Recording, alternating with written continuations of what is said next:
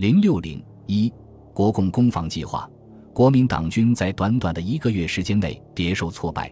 九月二十四日失济南，十月十五日失锦州，十九日失长春，军事危机十分严重，已经直接影响到统帅部的战斗意志。早在济南失守之后，据说何应钦、顾祝同、刘峙三人在徐州开会。曾向蒋提议放弃徐州、开封、郑州一线，将部队撤至淮河以南，沿蚌埠线加强江防。蒋未批准。何应钦有牢骚，认为统治阶级爱面子，不愿将军队南撤，怕失体面，结果将来被迫还是丢掉，还要损兵折将。不了解蒋介石是何主意。十月二十二日，国防部长何应钦邀郭汝瑰谈话，主张定以南京失守。迁都广东，组织军政府继续作战之计划。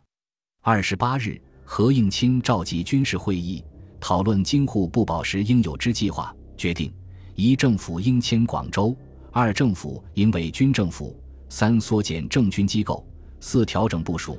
东北部队撤华北，华北守唐山、金沽；徐总以一部守青岛、海州，主力守京沪以南；华中守武汉、宜厦。西北守陇中及陕南，这表明国民党军统帅部在中原战场进行战略决战的决心已经动摇。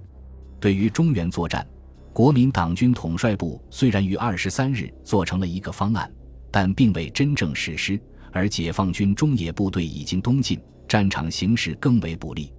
二十九日，国防部第三厅讨论中原战场作战方案时认为。对中原作战，均已认为不能取攻势，而只能于陇海两侧行攻势防御，或消极的退保淮河流域。如需于陇海路做攻势防御，则黄维兵团必须向周家口方向进出，以配合徐州方面之作战。下午，顾祝同邀何应钦、刘斐等继续研究。何应钦在会上提出了守江必守淮的作战指导原则。对上述两方案进行了研究，结果会议认为，退守淮河，则尔后不便于向平汉路或苏北方面机动，且共军打通陇海路后，向东西方向调动兵力非常灵便，对我军更为不利，因而采纳了在津浦铁路两侧行攻势防御的方案，即徐州剿总除以一至两个军坚守徐州外，所有陇海路上的城市完全放弃。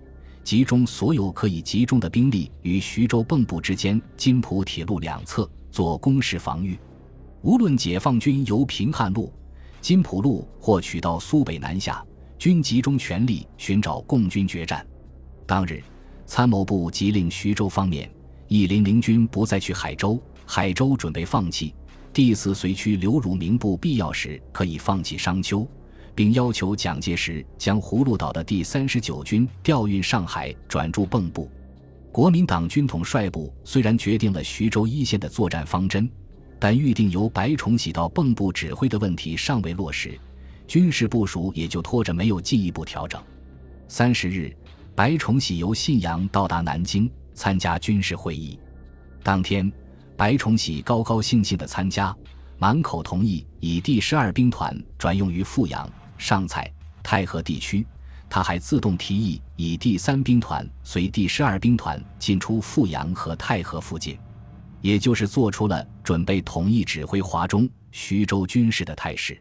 何应钦、顾祝同等催促白崇禧赶快到蚌埠去指挥，他们甚至说：“非你去指挥不行了，总统方寸已乱，再不能指挥了，希望他力挽狂澜。”这时。在东北战场上，国民党军败局已定。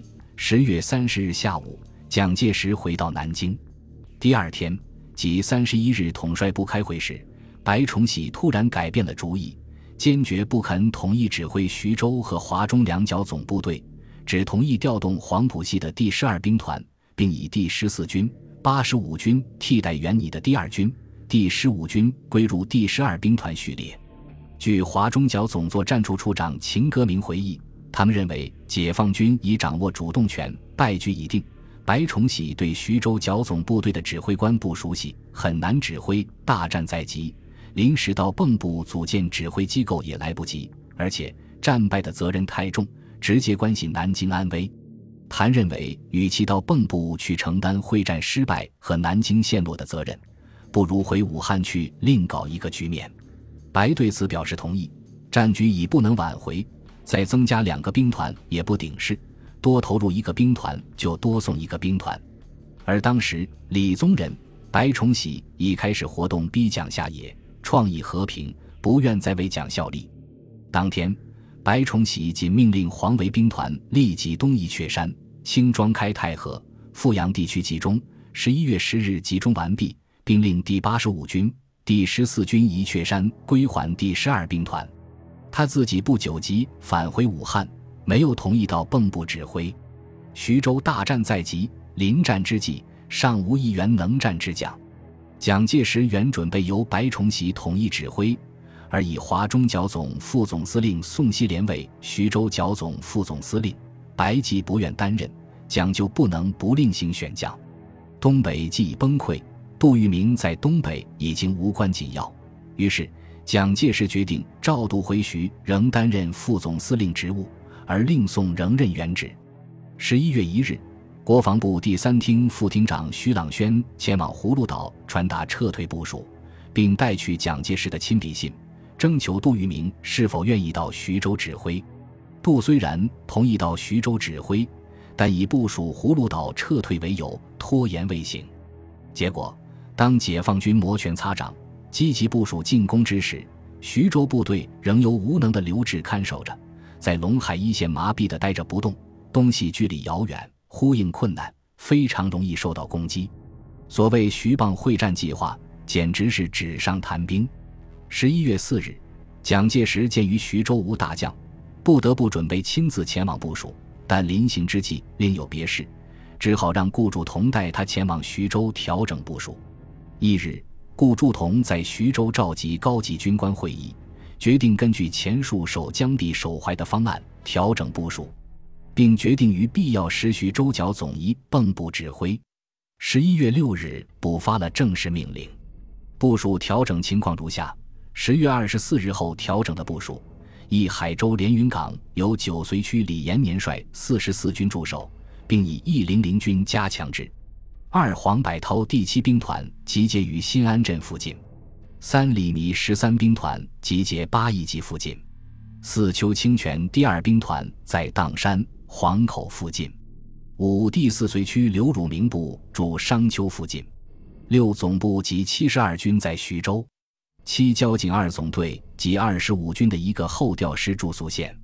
八孙元良兵团正向蒙城运动。九点一零七军孙良诚部驻睢宁。十点九十六军与赵龙部驻蚌埠。十一月五日部署调整计划：一徐州守备部队应切实加强攻势，坚固守备。二第七兵团应确保运河西岸与第一绥靖区、第三绥靖区密切联系。并在运河以西地区清剿。三第二兵团以永城、当山地区为中心集结，并在附近清剿。四第十三兵团应集结于灵璧、四线地区机动，并在附近清剿。五点十六兵团以蒙城为中心进行清剿，掩护金浦路之安全。六第四绥靖区移驻临淮关，以原第八绥靖区为该绥区的辖区，原第八绥靖区者即撤销。七淮阴守备由第四军担任。八海州方面由海上撤退。当时国民党军完全不知道解放军的作战计划，只是盲目的收缩兵力，还以为解放军全面攻势开始时间当在十一月十日之后。本来下达这一并不高明的计划为时已晚，但国民党军在执行过程中依然行动迟缓。连这一并不高明的计划也未及执行完毕，即遭到解放军的强有力攻击，仓促应战。